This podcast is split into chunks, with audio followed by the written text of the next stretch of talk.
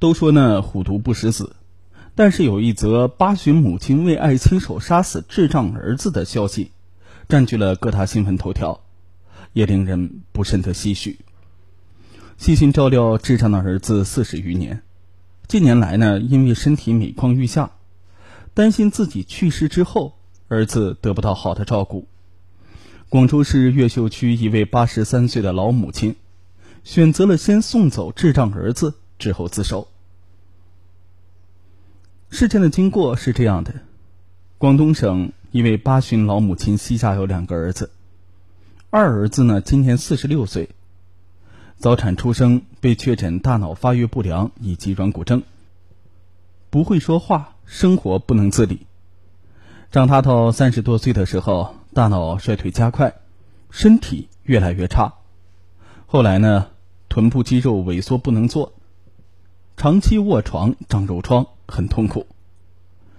我照顾他很辛苦，自己年纪大了，这身体又不好，我担心自己先他离世。一个星期前，我思想斗争了很久，产生了喂他吃安眠药。让他在没有知觉的情况下弄死他的念头。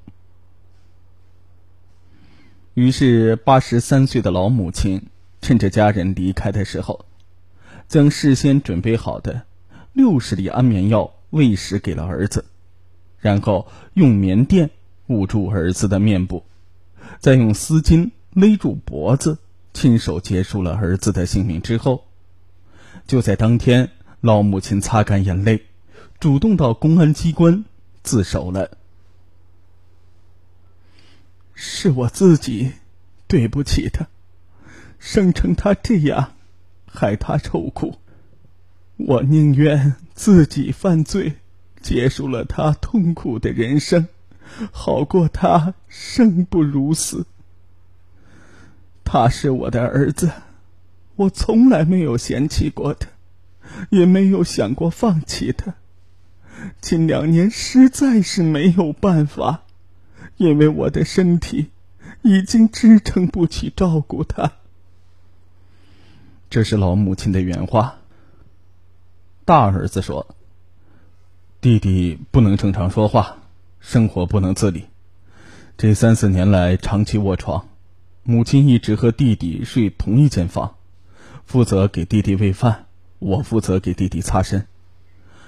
我有劝过妈妈，要想开点儿，也要妈妈将弟弟送到政府机构进行安置，但是妈妈一直不同意，不放心其他人员照顾，怕照顾不周。细细想来呀，一位年过八旬的老人，自己的日常生活都勉强维持，还要照料一个四十多岁的儿子，这是精力，也是经济的双重挑战。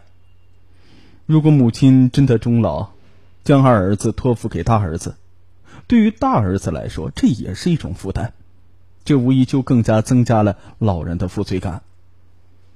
都说久病床前无孝子，生活当中让一位八十三岁的老母亲照顾一个四十六岁的儿子，日复一日，年复一年，身体拖垮了，精神摧毁了，终日像陪护一个植物人一样。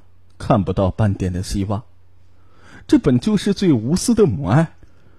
对于老人来说，这又是怎样的一种痛呢？尽管呢，亲友邻居纷纷出庭作证求情，母亲不同于一般的杀人犯，是想帮弟弟解脱。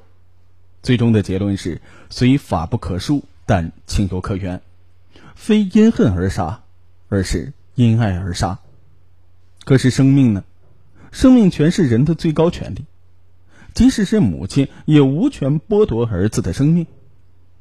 因为老人家犯罪动机恶性不大，人身危害性较低，是自首。犯罪时已经年满七十五周岁，法院最终对他依法适用缓刑，判处有期徒刑三年，缓刑四年。人世间，母亲对孩子的爱是伟大的，也是无私的。哪有妈妈不爱自己的孩子呢？当他强忍着对儿子做出这一无奈举动的时候，咱们无法想象母亲的内心有多么的痛苦。只是他选择了一个人独自承受所有的悲痛。他动手的时候，比世界上的所有人都恨，但也比世界上的所有人都伤心。他依旧是世界上最爱他儿子的那个人。一个人需要多大外界的抵抗力和毅力，才能照顾一个生活无法自理的人四十六年呢？又需要多大的勇气，才能狠下心将四十六年朝夕未卜的孩子亲手送上黄泉呢？那一头似乎因为染色后褪掉的斑杂的黄发，是一个母亲难以名言的痛苦。设身处地的为他们和他们的家庭思考，有多少家庭因为有了特殊儿童而背上沉重的负担？有的选择离异。有的遗弃孩子，有的甚至杀害孩子。最绝望和无法回避的现实就是：我死了，孩子怎么办？在这个国家，这是没有办法回避的事实。因为儿子大脑发育不良，生活无法自理，儿子的生活该怎么办呢？对于母亲来说，都是不想看到的，也是母亲临终时最大的牵挂。现在呢，一些社会福利院会提供康复寄养服务，但是大多只限于一二线城市，对这类群体的生活照料、康复疗效毕竟是有限的。老母杀子呢，是一个伦理事件，一个民生问题，但更是一个社会问题。我们呼吁全社会能够更多的关注心智障碍这个群体，给予他们更多的关爱和支持。为了尊重每一个生命。